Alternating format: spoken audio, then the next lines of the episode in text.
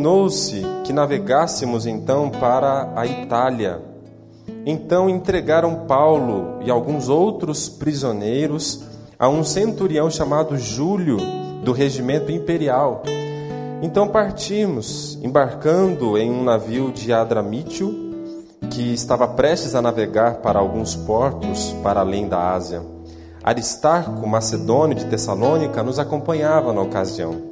No dia seguinte, chegamos a Sidom e Júlio, tratando Paulo com bondade, permitiu-lhe ir ver os amigos e receber deles o suprimento de suas necessidades. Partindo dali, fomos navegando perto da costa norte de Chipre, porque os ventos eram contrários. E tendo atravessado o mar ao longo da Sicília e Panfilha, chegamos por fim a Mirra, na Lícia Ali o centurião encontrou um navio de Alexandria que navegava para a Itália e nos fez embarcar nele. Navegando lentamente por muitos dias e chegando com dificuldade a Sinido, não nos permitindo o vento ir mais adiante, navegamos então próximo à costa de Creta, à altura de Salmona. E margeando-a com dificuldade, chegamos a um lugar chamado Bons Portos perto da qual ficava a cidade de Lazéia. Decorrido muito tempo e tendo a navegação se tornado perigosa, porque já havia passado o jejum, Paulo os advertiu, dizendo: Senhores, vejo que a viagem trará avaria e muita perda, não só para a carga e também para o navio, mas de igual modo para a vida de todos nós. Mas o centurião dava mais crédito ao piloto e ao dono do navio do que a Paulo e dizia uh, do que Paulo dizia. E como o porto não era próprio para passar o inverno, a maioria deles foi da opinião que de lá seguissem viagem para ver se de algum modo podiam chegar ao porto de Fenícia em Creta, voltando para o sudoeste e nordeste, para ali, enfim, passar. Nós estamos celebrando o seu nome aqui, glorificando a graça do Senhor que nos alcançou, a sua misericórdia que nos acolheu, a salvação tão graciosa que recebemos do Senhor. Nós bendizemos a Ti, nosso Pai, e ao nosso Senhor e Salvador Jesus Cristo, pelo Espírito Santo que conosco habita e está. Muito bom estar na Tua presença. E agora, pela Tua palavra, desejamos ouvir a Tua voz e sermos abençoados por ela, pela tua palavra que é viva e que é eficaz. Fala conosco e nos abençoe assim, nosso Pai. É a nossa oração nessa manhã, o que nós te pedimos, no nome de Jesus. Amém e amém. Amém. Deixe sua Bíblia aberta nesse texto. Nós estamos nesse mês falando sobre viver além do medo, viver além do medo. E esta série de mensagens é oportuna porque nós vivemos em um momento em que o medo tem ah, maltratado o coração das pessoas. Né? É, talvez seja importante nós eh, lembrarmos de que tipo de medo nós estamos falando, é claro. Né? É, de modo bem simplista, podemos falar que existem dois medos, né? ou tipos de medo. Um é o medo natural, o medo como reação neuroquímica, né? que prepara o nosso corpo para fugir de um determinado local perigoso. Né? Esse medo natural. Quando você enfrenta uma situação perigosa, naturalmente, instintivamente, você vai sentir medo. Esse é o medo natural, né? essa resposta química no nosso cérebro. Biológica, orgânica, faz parte de todo ser humano. Não é desse medo que nós estamos falando, desse medo natural, desse medo instintivo. Existe um, um outro tipo de medo, que é esse medo que desencadeia um estado emocional contínuo de ansiedade, de angústia, de aflição, que provoca a perda de sono, que desencadeia um, um distúrbio alimentar, que pode gerar depressão. É esse tipo de medo, que inclusive as pesquisas eh, estão mostrando, é esse tipo de medo que as pessoas agora na pandemia estão vivendo de maneira ainda mais intensa. É um medo que gera, que produz, que vai desencadear um estado emocional constante de aflição, de angústia, mostrando que isso se deve ah, por causa desse momento da pandemia e desse medo que então é, seria, por assim dizer, um, um, distúrbio desse medo natural, né, instintivo que nós, que nós é, temos. Então, quando nós falamos de viver além do medo, nós estamos falando desse tipo de medo, desse tipo de medo que gera um estado emocional marcado pela aflição, pela angústia, pela ansiedade, que pode levar inclusive à depressão. E nós estamos vendo que a Bíblia nos mostra que é possível sim viver além desse medo. Amém? É possível viver além do medo. E esse texto especificamente é oportuno para isso. Por quê? Ah, basicamente, esse texto nos ensina isso: que é possível viver além desse estado emocional marcado pelo medo. Esse texto nos ensina isso. O capítulo 27 do livro de Atos, ele narra a história né, da viagem de Paulo, lá de Cesareia até Roma, na Itália. Se você ler o contexto, você vai saber que preso já havia ficado, Paulo já havia ficado preso em Cesareia pelo menos dois anos. E aí então ele apela para ser julgado por César. E então ele é enviado até Roma, onde aconteceria o seu julgamento. Então, o capítulo 27 mostra a viagem de Paulo de Cesareia, onde ele fez o apelo para ser julgado por César, até Roma, onde por fim ele seria julgado pelo próprio imperador romano. Só que esse capítulo mostra que a viagem não foi nada fácil. Aliás, o texto descreve, narra o naufrágio de Paulo e de todos os tripulantes daquele barco. Mas, pela graça de Deus, a despeito da tragédia do, do, do naufrágio, ninguém perdeu a sua vida, né? porque o texto mostra a intervenção soberana de Deus na história de Paulo e daquela tripulação. Então, quando nós olhamos para a história de Paulo, nós lemos essa narrativa aqui, nós podemos aprender de maneira bem clara, através do exemplo de Paulo, que é possível sim ir além do medo, vencer o medo. Aliás, o texto mostra o que significa na prática viver além do medo. O que significa, na prática, viver além do medo? E uma das primeiras lições nesse sentido é que viver além do medo ah, significa ser realista. E eu acho que esse é o primeiro ponto que, que deve ser enfatizado aqui no texto. Por quê? Porque alguns podem pensar que viver além do medo significa negligenciar a realidade. Viver além do medo seria uma forma de fechar os olhos, tapar os olhos para a realidade da vida. Alguém poderia dizer isso, mas não é isso que o texto está nos ensinando. Viver além do medo significa, pelo contrário, ser uma pessoa muito realista. Por que muito realista? E por que nós aprendemos isso aqui com o apóstolo Paulo? Porque o texto vai descrever, eu parei aqui na leitura do texto, um pouco depois do versículo 10, né, quando Paulo ele traz uma, uma fala de bom senso para, para é, os tripulantes do barco, porque o que acontece? A narrativa mostra que Paulo sai de Cesareia, sai de Cesareia, né, de barco, vai até Sidom. Depois mostra de Sidom até um outro porto chamado Mirra. Né? Lá eles embarcam em outro navio que estava vindo de Alexandria e que ia levar grãos, cereais, trigo até Roma. Eles entram nesse barco lá nessa, nesse porto chamado Mirra, e de Mirra, então, eles vão até um outro porto chamado Bons Portos, é o que diz o texto aqui, que ficava no sul da ilha de Creta. O que acontece é que todo esse percurso aqui, que foi narrado, do versículo 1 até o versículo 10, demorou demais, porque o texto diz que havia ventos contrários. Então, a viagem que era para ser mais rápida demorou demasiadamente. Diz o texto, no versículo 9, que ah, o período já estava, ah, na verdade a viagem já estava adentrando num período em que normalmente não se viajava naquela época. Que período é esse? O período do inverno.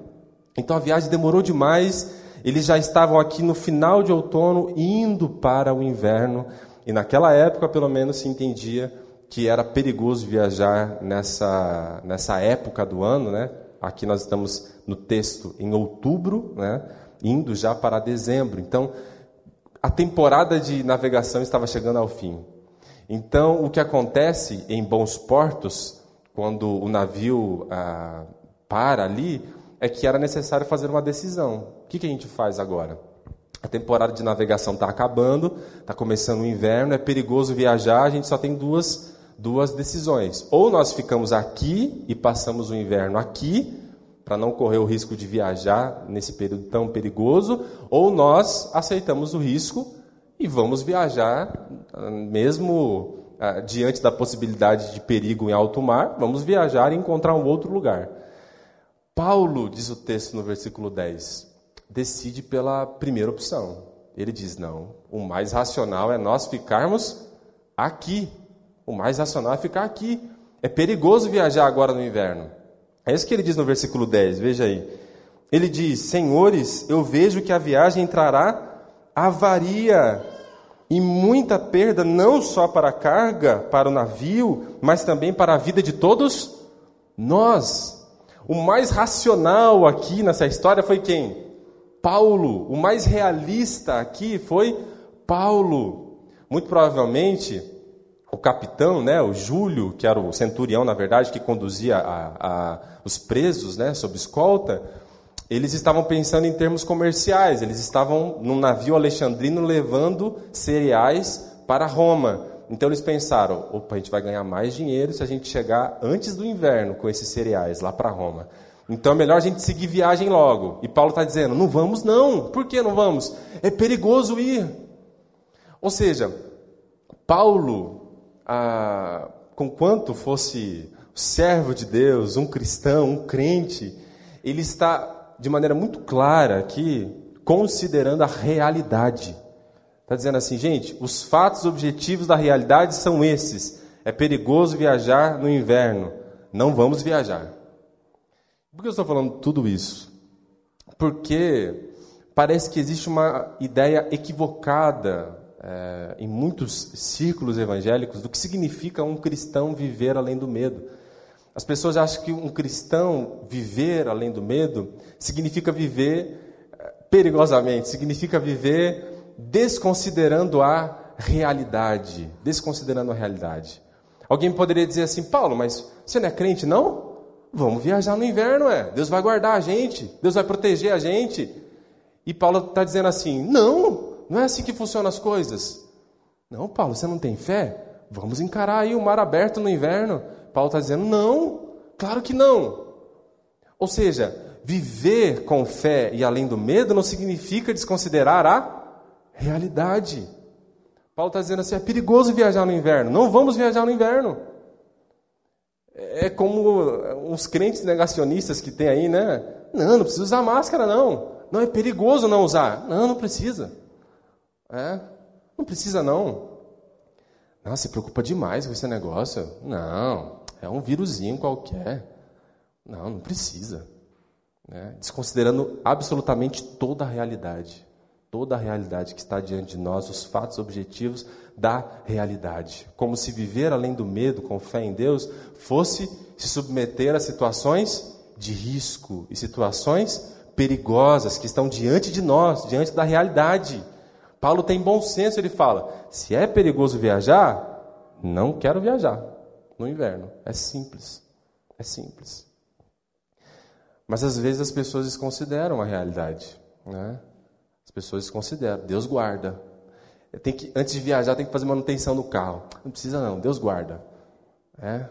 Tem um anjo que troca pneu, que é uma beleza. Quando dá problema, chega o anjo lá. É? Não, tranquilo. Se faltar o freio, é, em vez de disco ABS, tem um anjo ABS lá. Ele dá uma segurada no freio. Né? Ou seja, as, as pessoas têm uma ideia errada do que significa viver pela fé e viver além do medo como se viver além do medo fosse negligenciar a realidade. Não é isso, não é isso. Paulo está bem ciente aqui, perceba que Paulo diz assim: essa viagem vai ser perigosa não somente para o navio, não somente para a carga, mas também para as nossas vidas. Paulo não se acha um superman. Ele não diz assim: estou blindado, posso ir. Posso subir porque eu tenho fé em Deus e esse navio não vai afundar. Pensamento positivo, fé, determina, o navio não vai afundar. Né? Paulo disse em 1 Coríntios que ele sofreu três naufrágios. Né? Alguém poderia dizer, Paulo, você tem falta de fé, hein? Três naufrágios? que você não decretou antes? Eu determino que esse navio não vai afundar. Né? Não é isso que significa viver além do medo. Paulo diz: é perigoso, a gente, a gente pode morrer nesse negócio aí. Paulo sabe que o cristão não é blindado das agruras da vida, dos sofrimentos da vida. Qual que é a realidade, irmãos? A realidade é simples. Doença, acidente, morte, tudo isso faz parte da vida. É a realidade. Paulo sabe disso. Paulo sabe que essa é a realidade da vida. Paulo sabe que, que tão comum quanto tempestade no oceano são os problemas da vida. A Bíblia diz que no mundo nós temos aflições. A Bíblia diz que nós vivemos em um mundo caído, que não é como deveria ser, e o sofrimento faz parte desse mundo. E Paulo, na sua razão, sabe, eu preciso evitar ao máximo aquilo que está diante da minha decisão. Então, naquilo que eu preciso usar a minha razão, a lógica, o bom senso, eu vou usar. Então, viver além do medo não significa ser irrealista, alienado da realidade. Não significa, irmãos. Paulo sabe que ele pode morrer. Ele diz: Por mim eu não vou. Por mim eu não vou. Para, Paulo, tenha fé eu tenho fé, mas oh, se eu tiver no meio de uma tempestade, o que vai acontecer comigo? Nós não estamos blindados dos sofrimentos da vida. Paulo sabia disso. Nós não estamos blindados. A gente não passa pela vida é, imunes às dificuldades. Então, essa é a primeira coisa que nós precisamos enfatizar com base no texto. Porque é possível viver além do medo, só que viver além do medo significa ser realista significa ser realista. E Paulo era muito realista nesse sentido. Muito realista. Ele não tenta a Deus. Aliás, Jesus falou que isso é tentar a Deus. Lembra quando Satanás aparece para Jesus no deserto? Não, se joga daí de cima. Você não é o filho de Deus? Os anjos não vão aparecer para te proteger? Jesus disse: Não tentarás o Senhor, teu Deus. Não é assim que funcionam as coisas me submetendo, me colocando em situações perigosas, é, confiando que simplesmente eu estou imune aos problemas da vida, como se eu fosse um super-homem ou uma super-mulher. Não! Não. Então, viver além do medo é possível, mas viver além do medo significa ser realista. Então, feche os ouvidos para uma teologia equivocada em muitos círculos evangélicos que desconsideram isso né? desconsidera a realidade da vida. Determine isso, determine aquilo, pela fé se submeta a situações perigosas. Não faça isso. Não é isso que a Bíblia nos ensina. No nome de Jesus. Mas é possível viver além do medo. E viver além do medo significa ser realista, mas também significa ser confiante, diz o texto. Porque você viu pela narrativa que a opinião de Paulo foi desconsiderada. Ele diz: é melhor não, Aí o centurião Júlio foi lá, conversou com o, o, capitão do barco, conversou com o dono do barco. O dono do barco estava saindo de Alexandria, norte da África, indo para a Itália. Falou: Olha, a gente está com grãos, estamos com cereais aqui, é melhor nós irmos logo. Vai, a gente vai ganhar até mais se nós chegarmos em Roma antes do inverno. Vamos ir. E o centurião Júlio falou: Vamos então. E eles navegaram. O que aconteceu? Dito e feito. O que Paulo falou começou a acontecer. A partir do versículo 14 do capítulo 27 até o versículo 21 é só ladeira abaixo. Depois que eles saíram de bons portos, o que acontece? Veja o versículo 15 aí. Versículo de número uh, ah, 14, melhor dizendo. Olha, mas não muito depois desencadeou-se a partir da ilha um vendaval chamado Nordeste. Começa a tempestade. Versículo 14. Versículo 15 o, o navio foi lançado para fora do curso, e sendo-nos impossível navegar contra o vento, cedemos e a sua força e deixamos levar. Ficaram à deriva, versículo 15. Versículo 16. Chegando perto de uma pequena ilha chamada Cauda, foi com dificuldade que conseguimos segurar o bote salva-vidas Versículo 17: e Então foi recolhido, e usando-se os meios disponíveis para preservar o navio, amarraram-no com cordas, temendo que fossem lançados em Sirte e encalhassem. Baixaram então as velas e se deixaram levar. O que eles tiveram que fazer? Reforçar o barco com cordas, Era comum isso na navegação antiga, colocar cintas no barco para que o barco não se partisse. Tamanha era a força do vendaval, o barco ameaçava se partir. Estavam perto dessa ilha chamada Clauda. Os estudiosos dizem que ali havia uma arrebentação muito forte, bancos de areia. Se o barco ficasse encalhado ali com a tempestade, com a força do vento e das ondas, o barco se despedaria, se, iria se despedaçar. E aí diz o texto, versículo 18: Como fomos violentamente atingidos pela tempestade, no dia seguinte começaram a fazer o quê? A jogar a carga do mar. Lembra dos, dos do capitão, do dono do barco? Né? Vamos lucrar com a carga, com a mercadoria, com os cereais? Tiveram que começar a se desfazer de toda a carga do barco para que o barco ficasse leve. O barco não tinha motor como tem hoje, né? então eles precisavam estar leves para serem conduzidos pelas águas. Então ficaram à deriva, começaram a jogar a, a, a mercadoria no mar. Versículo 19: No terceiro dia, com as próprias mãos, lançaram fora a armação do navio, partes do próprio navio para deixar ainda mais leve o barco. Começaram a se desfazer daquilo que podia ser desfeito. Olha o versículo 20. O sol e as estrelas não apareceram durante muitos dias. Como ainda continuávamos ah, sendo atingidos por uma grande tempestade, acabamos perdendo toda a esperança de sermos salvos. Dias de uma tempestade tão terrível, outonal, né? outono indo para o inverno, que eles não viram nem sol e nem estrelas. E como é que os navegantes se conduziam naquela época? Pelo céu, né?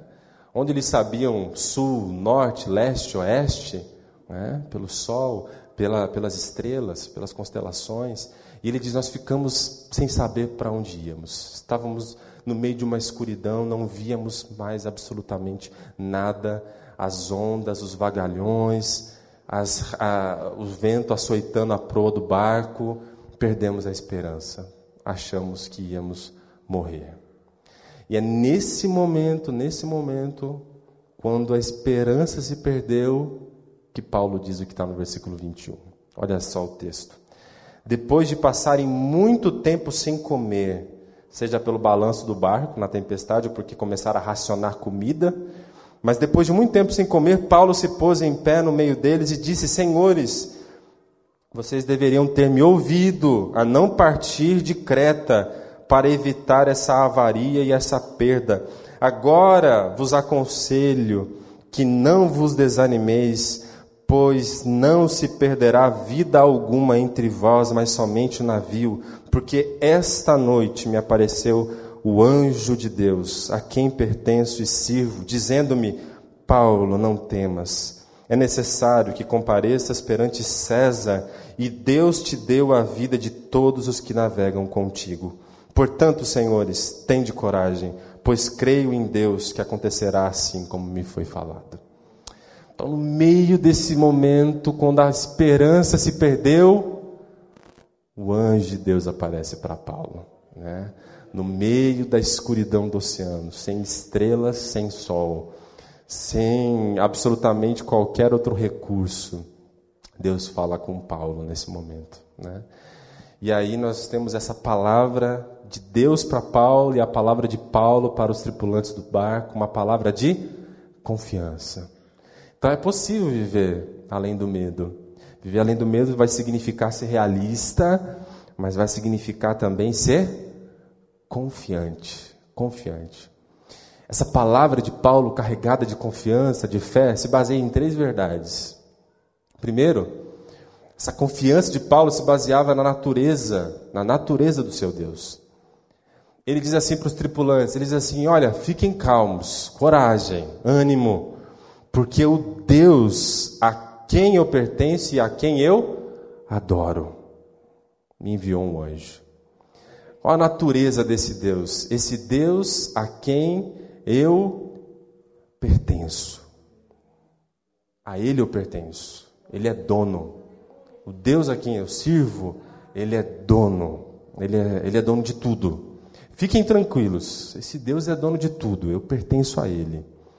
E esse Deus a quem eu pertenço, eu também adoro, porque Ele é digno de adoração, justamente por sua grandeza, Paulo conhece a natureza do seu Deus. Ele está dizendo assim: olha, eu confio nesse Deus que é dono de tudo, que é Senhor de tudo, que é merecedor do nosso louvor, da nossa adoração, porque Ele é grande, Ele é todo poderoso. Eu confio nesse Deus a quem eu pertenço e a quem eu adoro. Então a confiança de Paulo estava baseada na natureza de Deus. Esse Deus é essencialmente poderoso, Senhor de tudo, dono de tudo, digno de glória, digno de louvor, digno de honra. E Paulo confia nesse Deus. Então é possível viver além do medo porque é possível confiar nesse Deus todo-poderoso. Outra verdade na qual se baseava a confiança de Paulo, não somente na natureza do seu Deus, né? não somente é, sabendo que Deus era todo-poderoso, né? soberano, mas a confiança de Paulo se baseava na presença do seu Deus. O anjo apareceu para Paulo. Esse anjo é sinal da presença de Deus. Sinal da presença de Deus. E não tem nada mais forte do que a presença de Deus quando nós estamos em momentos mais difíceis. Porque isso faz toda a diferença. Isso faz toda a diferença. Ah, Paulo poderia não ser livre da tempestade, como de fato não foi, né? Em nenhum momento Deus livrou Paulo da tempestade. Livrou? Não, Paulo passou pela tempestade. Deus livrou Paulo do, do naufrágio? Não, né? Paulo enfrentou um naufrágio. Deus livrou Paulo é, da fome? Eles ficaram dias sem comer. Livrou Paulo da fome? Não. Livrou Paulo do acidente em alto mar? Não. Mas Deus estava com Paulo quando tudo isso aconteceu. Porque Deus é um Deus presente. E quando Deus está presente conosco, nós temos confiança nele. Pelo fato de não estarmos sós nesse momento. Todo mundo estava desesperado ali. Mas Paulo sabia que não estava sozinho. Paulo não estava só naquela tempestade.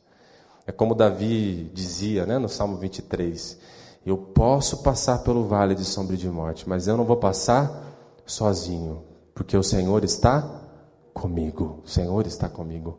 Então a presença de Deus, ela é, ela é o que faz toda a diferença nesse momento. A confiança de Paulo também se baseia não somente ah, na natureza do seu Deus, na presença do seu Deus, mas também no plano, no propósito do seu Deus. Diz que o anjo aparece para Paulo e lhe diz: Paulo, fique tranquilo, você vai chegar até Roma, Paulo. Você vai testemunhar do Evangelho de Cristo lá na capital do Império Romano. Então, confie nos planos, confie nos propósitos de Deus para a sua vida, Paulo. Você vai chegar lá. Então, Paulo confiava ah, que Deus tem um plano para a vida dele, que Deus tem um propósito para a vida dele, e que tempestade nenhuma pode frustrar os propósitos de Deus para a vida dele. Você acredita nisso também? que Deus está no controle da sua vida, que Deus tem planos para a sua vida, que Deus tem propósitos para a sua vida e que tempestade nenhuma do oceano dessa vida pode frustrar os planos de Deus para a sua vida. A diferença entre nós e Paulo é que Paulo sabia qual era o plano. Essa é a questão. O anjo falou para Paulo: Ó, o plano de Deus é o seguinte: você vai chegar lá em Roma. Você vai chegar. Fica tranquilo. Mas ah, nós nem sempre sabemos nós nem sempre sabemos quais são os planos de Deus para a nossa vida. Nós nem sempre sabemos quais são os planos de Deus na nossa vida. E quando o barco afunda e quando a tempestade chega, às vezes nós fazemos aquela pergunta. Qual é a pergunta? Por quê? Por que, Senhor? E não tem problema fazer essa pergunta. Grandes servos de Deus e servas de Deus fizeram também. Não tem problema perguntar para Deus. Quando a gente pergunta por que, meu Deus, nós estamos passando por isso, nós estamos tentando entender qual é o plano, qual é o propósito. Mas a questão é que, mesmo que nós não saibamos, e na grande maioria das vezes nós não sabemos de fato, não é porque nós não sabemos do plano que de fato não existe o plano. Não é porque eu não sei quais são os propósitos de Deus que não existam tais propósitos. Então, se eu não sei, não significa que não exista. Significa que eu preciso simplesmente confiar em Deus. Não sei, Senhor, quais são os teus planos. Não sei quais são os teus propósitos. Não sei porque esse barco está afundando aqui. Mas eu confio em Ti. Eu confio em Ti. A minha vida está nas Suas mãos. A minha vida está dentro do teu plano, a minha vida está diante dos teus propósitos e eu confio em ti. Então é possível viver além do medo. E viver além do medo vai significar confiar em Deus, na natureza de Deus. Deus é todo poderoso, acredite nisso. Ele é dono da sua vida, ele é o soberano. Vai significar confiar na presença de Deus. Nos momentos mais difíceis, mais escuros da, da, da, tempestade, você precisa saber e trazer a sua consciência que você não está sozinho. Deus está com você nesse momento.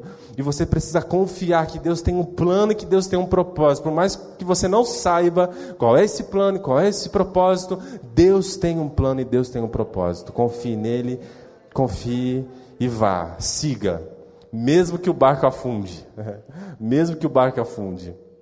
Paulo podia dizer, mas podia ter um plano aí que não incluísse afundar o navio, né? É, e Deus diria, mas esse é meu plano. E só Deus sabe quais são os propósitos dele. Aí depois você vai ver que ele vai chegar lá em Malta, aí pessoas vão se converter em Malta. Então talvez esse fosse o plano de Deus. Paulo, se o navio não afundar, vocês não vão chegar em Malta. E tem gente que precisa ser salva lá em, em, em Malta. Paulo, fique tranquilo, está tudo no, no, meu controle aqui, Paulo. Então confie, é possível viver além do medo, se nós confiarmos. Em último lugar, uh, o texto também nos ensina que é possível viver além do medo, porque viver além do medo não significa apenas, de fato, ser realista, ser confiante, mas também significa ser corajoso, corajosa. E, e, viver além do medo como uma vida de coragem só pode ser entendida no final mesmo. Porque, do contrário, você pode entender errado o que é coragem. É, viva além do medo, seja corajoso. Você pode entender que viver com coragem significa fechar os olhos para a realidade. A gente já viu que não é isso. Paulo é realista. Então, coragem não é fechar os olhos para a realidade. Tá? Não é. Mas coragem também não significa fazer as coisas por si mesmo, confiando apenas em si. Coragem, de acordo com a Escritura, significa fazer as coisas, agir, trabalhar, planejar, ir à luta, tudo com base, confiando na soberania de Deus, confiando no poder de Deus na sua vida. Então, coragem significa enfrentar as situações confiando em Deus. Isso significa coragem. Enfrentar as situações difíceis da vida confiando em Deus e não somente em si mesmo. Veja o que o texto diz. Três vezes né, nós temos essa questão da, de ser corajoso. Né? Versículo 22 diz assim: Agora vos aconselho, diz Paulo, não vos desanimeis, pois não se perderá uma só vida. Não desanime, diz o versículo 22. Veja o versículo 24. Paulo diz: Não temas, não temas, não tenha medo. E o versículo de número 25 diz: Portanto, senhores, tende coragem, pois eu creio em Deus. Olha só, não temas, tenha coragem, não desanime. Qual que é a palavra de Deus para a gente quando nós estamos vivendo esse estado emocional marcado pelo medo? A palavra de Deus para a gente é: não tenha medo tenha coragem, ânimo. Quantas vezes a Bíblia diz isso, né?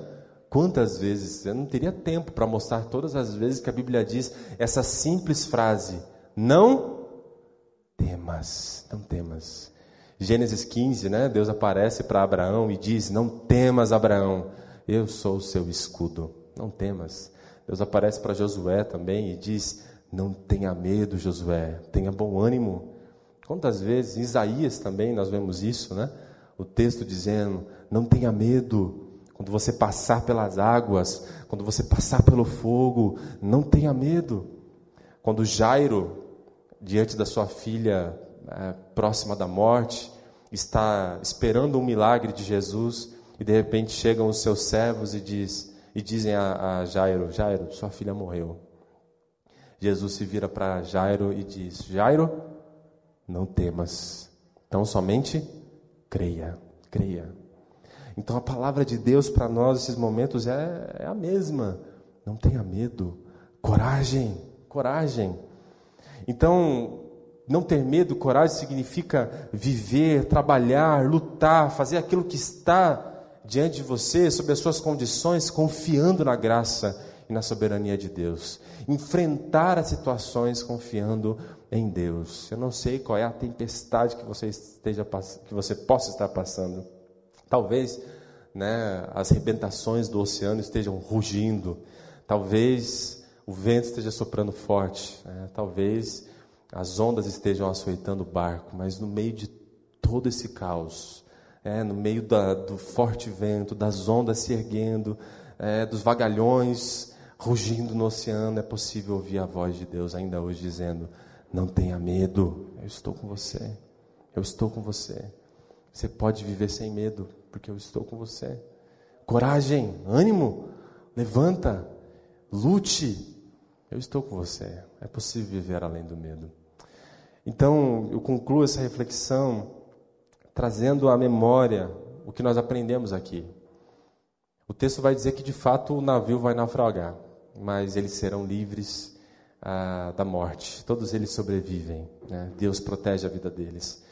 E o que nós aprendemos então é que a palavra de Deus está nos ensinando que precisamos ser realistas. Que viver além do medo não significa negligenciar os fatos objetivos da realidade. Não feche os olhos para a realidade. Não faça isso. Seja realista. Mas, mesmo diante dos momentos mais difíceis, mesmo diante das circunstâncias mais complicadas, mesmo diante das tempestades da vida, a palavra de Deus também está nos dizendo: é possível vencer o medo porque você pode confiar em Deus. Confie nesse Deus Todo-Poderoso. Confie na presença desse Deus na sua vida. Você não está só em nenhum momento. E confie que Deus tem um plano e Deus tem um propósito. E Ele vai conduzir a sua vida por esse plano e por esse propósito. E esse plano e esse propósito é conduzido pela vontade dEle. E a vontade dEle é boa, perfeita e agradável. Então descanse na vontade de Deus, mesmo no meio da tempestade. E então, por mais difícil que seja, coragem, tenha ânimo, né? se erga, levante, trabalhe, lute, tente de novo. Deus está com você. Vá em frente, não fique parado. A palavra de Deus está dizendo isso para a gente. Coragem, tenha ânimo. É possível vencer o medo porque Deus está conosco. Vamos orar a Deus?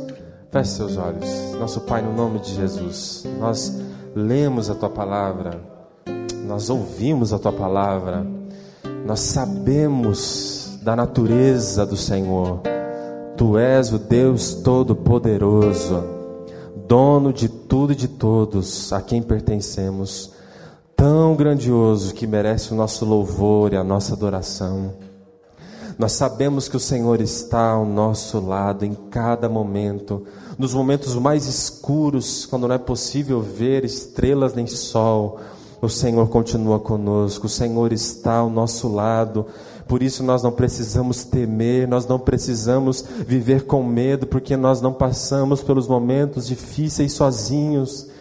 O Senhor atravessa a tempestade conosco. O Senhor atravessa o naufrágio conosco. O Senhor vai estar ao nosso lado e a Sua presença ao nosso lado vai fortalecer a nossa vida, vai nos dar ânimo, vai nos dar esperança. A Tua presença conosco vai trazer de novo, de novo entusiasmo e vai nos fazer erguer, caminhar, lutar de novo, confiando na Tua graça, nosso Pai. A tua presença, ela é certeza absoluta. E o Senhor também tem um plano e tem um propósito para as nossas vidas. Nos ajude a confiar nesse propósito. Por mais que por vezes nós não o conheçamos, por mais que por vezes não conheçamos qual, qual é o plano mas existe um plano, existe um propósito, existe um Deus soberano que conduz as nossas vidas, cuja vontade é boa, perfeita agradável e que está nos levando a, de fato, bons portos. O Senhor vai nos conduzir, o Senhor vai nos guiar de acordo com a Sua vontade. Nos ajude a descansar nessa vontade, nesse plano, nesse propósito do Senhor. Por isso eu peço no nome de Jesus que aqueles que agora atravessam esses momentos tão difíceis da vida, que atravessam essas tempestades, o vento forte, o vendaval, aqueles que agora estão sendo açoitados pelos, pelas ondas né, da vida, que o Senhor, em Sua graça e misericórdia, lhes ajude a vencer o medo, traga ânimo, coragem, esperança, força, entusiasmo, que a Tua presença se manifeste na vida deles, Senhor, ajudando-os a atravessar os momentos difíceis. É a nossa oração a Ti, nosso Pai, no nome de Jesus, o Teu Filho, para a glória do Senhor Jesus, o nosso Senhor. Amém e amém. Que Deus os abençoe.